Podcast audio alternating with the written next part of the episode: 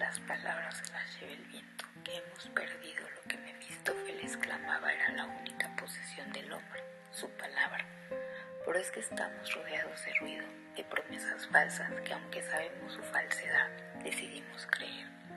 Las últimas palabras que escuché fueron, no sé decir adiós, deja ya de llorar, las despedidas dejan heridas, rompen el corazón. Y al final todo resultó ser una mentira. Sí sabía decir adiós. Nuestra despedida no causó ninguna herida ni le rompió el corazón. Yo, como cualquier objeto, fui desechado, tirado y reemplazado por una versión mejorada. Y como quejarse si también fui así. De igual lo he dicho haciendo promesas que jamás cumpliría, al igual que muchos progenitores que siempre prometen y nunca cumplen. ¿Quién no escuchó él? Mañana sí vamos a ir al cine, mañana te traigo a que juegues. Decidí cambiar, pero el mundo no cambió conmigo. Ahora todo lo que digo se manifiesta, porque sé que las palabras ya son una acción en sí. Tendré muchos efectos, pero yo ya no soy infiel a mi palabra. Si te dije que lo voy a hacer, no hay dudas, se hará. Si te expreso lo que siento por ti, eso es la realidad, y espero lo mismo de ti.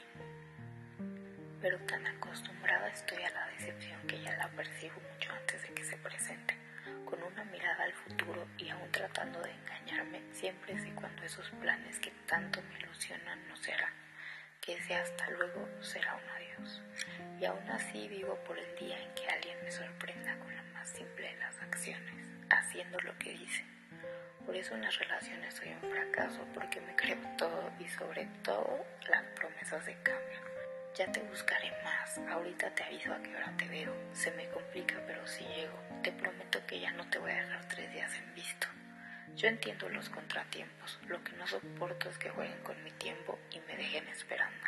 Tal vez pido mucho, pero cuando mi vida amorosa deje de estar en estado vegetativo, solo pido que me conquisten y que no me mientan, porque es mejor escuchar un, sabes la verdad, es que no me gustas tanto y no quiero nada formal contigo que te engañen y te digan que te quieren.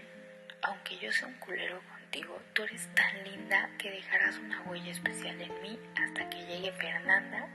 Y aunque a ti te haya dicho que no me quería enamorar y que me tardo muchísimo en dedicar canciones, ella me hará cambiar de parecer y haré todo lo que contigo nunca quise.